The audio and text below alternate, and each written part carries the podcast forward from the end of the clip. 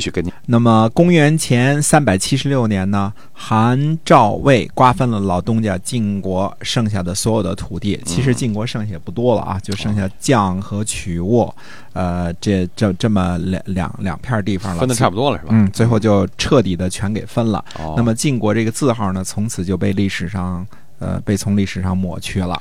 何等风光的一个超级大国呀，是吧？对的啊，对的，而且呢是这个叫叫做绝了祭祀了，没有人用田地再去这个供养着这个晋家的人祭祀老祖宗了，这叫绝了祭祀了。这个设计这个字号没了，公司倒闭了。嗯，这个晋国呢，从公元前一千年左右啊，周成王的时候被封，国祚呢大约持续了六百多年。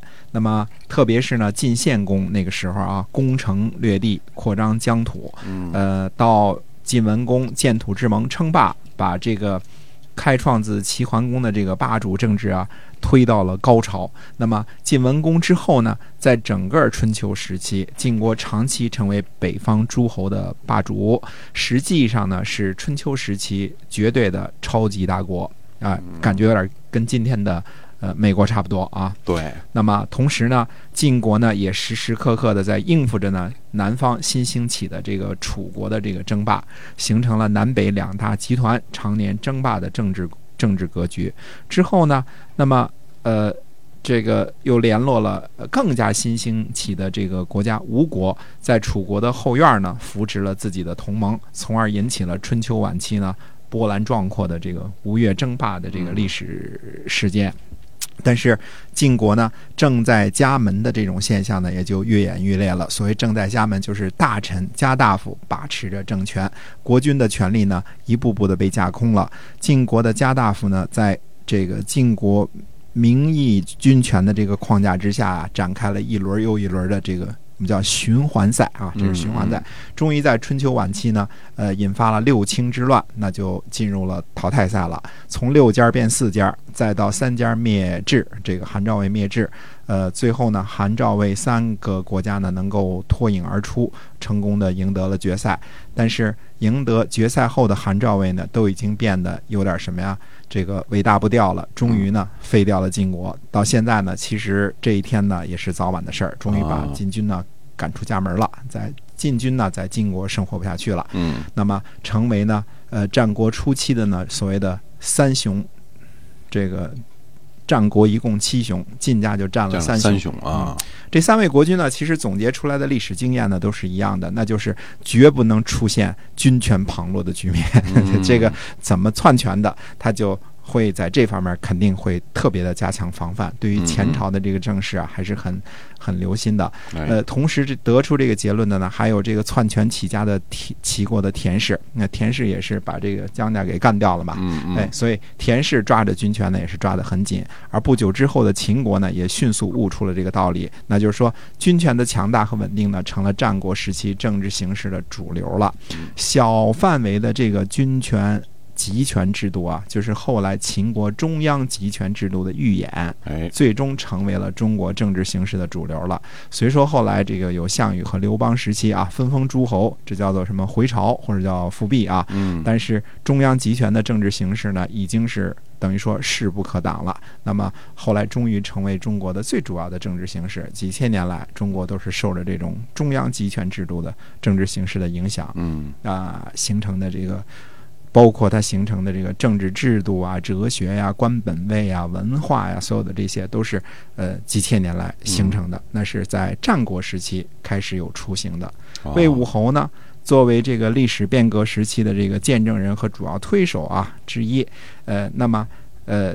这个时候，战国的历史进程已经开始了啊！嗯这个这个魏武侯时期的魏国呢是强大无比的，呃，非常强大。但是强大的魏国呢也存在着一个隐患，这个后来我们会慢慢说啊。嗯，那么历史上记载说呢，说魏武侯这个人呢是个英明果断的人，嗯就是说办什么事儿啊都特别有主意，在朝中议事的时候啊，他的意见呢总是最正确的啊啊。当然，呃，这个后来呢，大臣就说不应该这样，应该是这个大臣比你聪明才对呢。嗯，嗯，看来魏武侯是个超级能干的君主。哎那么呃，超级能干的君主呢，一般来说就是类似自己的结构，没是吧？这节奏不对啊，这个嗯全都自个儿干了，那你要大臣干嘛，对吧？对，从外交上来说呢，由于这个利益争夺啊，日益的这个这个愈演愈烈的这个缘故啊，和这个老基友赵国和韩国的关系呢，密切的这种关系呢，产生了某种程度上的裂痕。嗯呃，那么。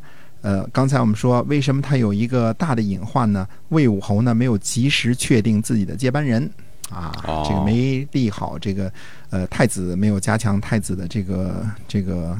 威信啊，嗯，呃，可能是魏武侯觉得自己还年富力强吧，不用太着急这个设立接班人呢。嗯，那么魏武侯当政二十六年之后呢，在公元前三百七十年呢，足了没有设立接班人的这个隐患呢，马上就爆发了。这个爆发隐患的呢，呃，这个原因呢，还是多年的老基友赵国和韩国。那我们其实呢，应该花点时间，因为基本上呢，在这个。战国初期呢，讲的主要就是魏国的故事，应该讲讲这个呃赵国跟韩国了。那么先说说韩国啊，呃，这个我们再把前边的呢跟大家追溯一下。韩国的始祖呢是曲沃桓叔的儿子，那么曲沃庄伯的驾驶员，这个前面我们说过啊，这个被封在韩这个地方。呃，当时最初的封地呢，应该是在今天的陕西的韩城或者是附近，因为我们不知道具体在哪儿。那么我们知道呢，这个呃历史上曾经有过一次著名的韩元之战，就是晋惠公被秦穆公俘虏的那次韩元之战啊。那么呃韩国的封地呢，呃我个人估计呢，很可能是呃横跨黄河东西两岸的。也就是说，呃，在陕西和山西两边分别有封地，呃，应该是呢，在这个三家分晋的时候，呃，现在也不知道是什么时候，这个韩国呢。呃，获得了上党盆地和河南的一些个领土。嗯，那么韩国这是它的这个形成和魏国呢？因为魏国的这个扩张政策呢是东西两侧，对吧？东边打着呃齐国啊、宋国啊这些地方啊，这个往东边打，然后呢西边呢打着秦国，把秦国打的这个越往西边龟缩啊。那么韩国的矛头呢，自始至终都是对对准南边的郑国，就是往河南开火，他往南。往南打，哎，往南打。嗯，所以在早在这个公元前四百二十五年的时候呢，那么。韩康子的儿子呢，韩武子就出兵讨伐郑国，并且杀掉了郑国的国君。当时郑国的国君叫郑幽公，但是那个时候呢，并没有灭掉郑国。可能那时候呢，呃，在春秋和这个战国交界的时候呢，还不兴动不动就灭人祭祀呢，把国家给给干掉呢。那么韩武子呢，当政十六年卒，那就是韩景侯继位。在韩景侯的元年，也就是说公元前四百零八的时候呢，这个韩国呢就出兵攻击郑国，并且呢。伐取了雍丘。如果我们看看雍丘啊，它在今天的河南的杞县，这个是个面积超过一千二百平方公里的大县，地理位置呢，大约就是在开封的东边。呃，现在呢也属于开封的这个辖管之下啊。这个雍丘这个地方啊，韩景后二年，那就是呃公元前四百零七年的时候呢，郑国在附属这个地方呢打败了韩国，呃。这个之后呢，韩国和郑国呢，在附属这个地方呢，经历了反复的争夺战，这是非常重要的一一个地理位置啊。附属位于今天呢河南登封这个大金店镇南城子村，这有地儿有村儿啊。哎，相传这里呢是早期呢这个。古蜀交换的场所，据说村里呢还有附属古城的这个遗址，是战国时期的战略要地。那么，呃，公元前三百九十三年的时候呢，韩国呢遭到西边秦国的侵犯，那么秦国呢攻伐益阳，攻取了六个城邑。那么益阳的位置呢在洛阳的西边，正好是黄河南部战略要冲。嗯，所以从上边这些记录我们能看出来呢，韩国的领土呢在韩烈侯的这个时期呢，呃。已已经占有了呃，怎么说呢？呃，河南北部的东边和西边，实际上已经对这个以新郑为国都的郑国啊，形成了东西夹击之势了。他已经把它包起来了。对。那么，公元前三百八十七年的时候呢，韩烈侯呢卒了啊，儿子呢韩文侯继位。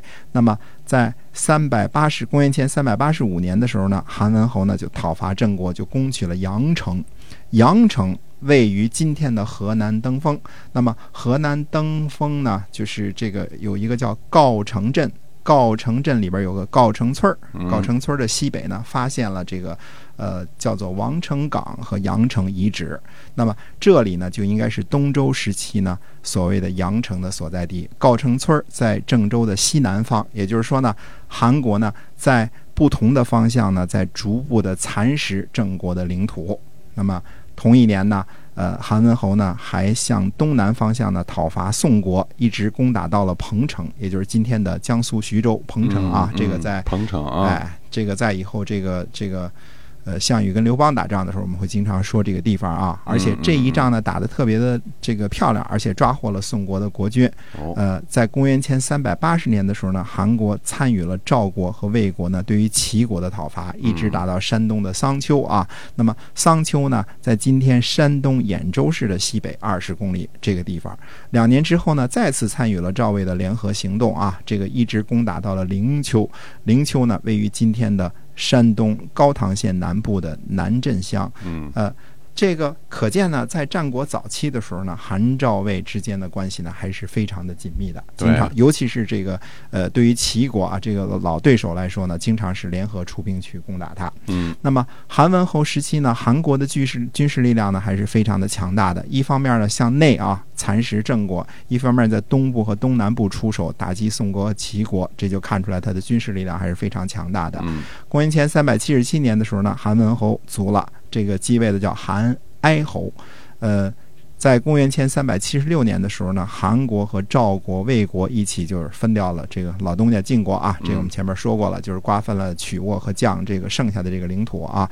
那么韩哀侯呢，在公元前三百七十五年这一年。终于最后出兵灭掉了郑国，并且呢，自己把韩国的都城呢迁到了原来郑国的这个国都新郑，嗯，自己把人家给干掉了，然后都城呢还用原来郑国的这个都城，呃，那么这就是韩国呢一直到这个公元前三百七十五年的这个这个大约的这个过程，嗯、可能有的时候这个听众朋友们说了，说以前讲春秋的时候，我们都能。一年发生好几件事儿，掰开了揉碎了讲。对说这您这儿几分钟讲了好几十年过去了，是吧？可不嘛，因为战国初期呢，呃，记录很缺失，就嗯有时候就这么几句话，就是那流传下来的史料很少，是吧？非常少了，嗯非常少了。可能战乱的缘故啊，这个这个好多细节呢都没有了。其实战国时期呢，最主要我们依据的。称不上史料，就是一个一部叫做《战国策》的书。嗯那《战国策》的人呢，是这个呃西汉时期才编纂起来的，啊，都是记录的一些个测试。测试是什么？就是权谋，就是嗯它不是记录历史的，因为记录历史就是某年某月某日发生了什么事儿，这个事儿怎么怎么回事儿，是吧？？哎，它是测试的。那么这个测试的，有时候添油，有时候加醋。所以战国的历史呢，即便是这个，比如说我们说最有名的这个苏秦和这个张仪的故事，这个嗯相信中国人都知道啊。对，但是，呃，实际上按照不同的史书的记载呢，以及最近这个西汉马王堆出土的这个这个这个这个记录来看呢，呃，可能实际上呢，苏秦比张仪还晚，哦，并不是两人并不是同学啊，所以所以原来是编成了都是同学了，而且是这个那个学校毕业的啊，都都知道，鬼谷子学校毕嗯业的、都知道，所以这呃个真相总是不那么容易对的。寻找出来的。对的，嗯。所以战国的时候，有的时候我们就只能说依据《战国策》来跟大家呃挖一挖，看看嗯历史当中呢到底有些个什么东西。不过呢，呃，战国时期的《战国策》呢还是很精彩的，因为它这个整天打仗嘛，打仗就得讲权谋，对吧？对这个好看是吧？哎嗯，对的。那我们先这个等于到这儿的时候呢，我们先说到这儿。嗯下次的时候我们再说说赵国，因为赵国自从赵襄子那时候也好长时间不提赵国了，对吧？哎，是呃，的，中间花叉的提过。那么下次有时间再跟大家讲讲赵国的故事。好啊先讲完韩赵魏，我们嗯再讲秦国，再讲楚国。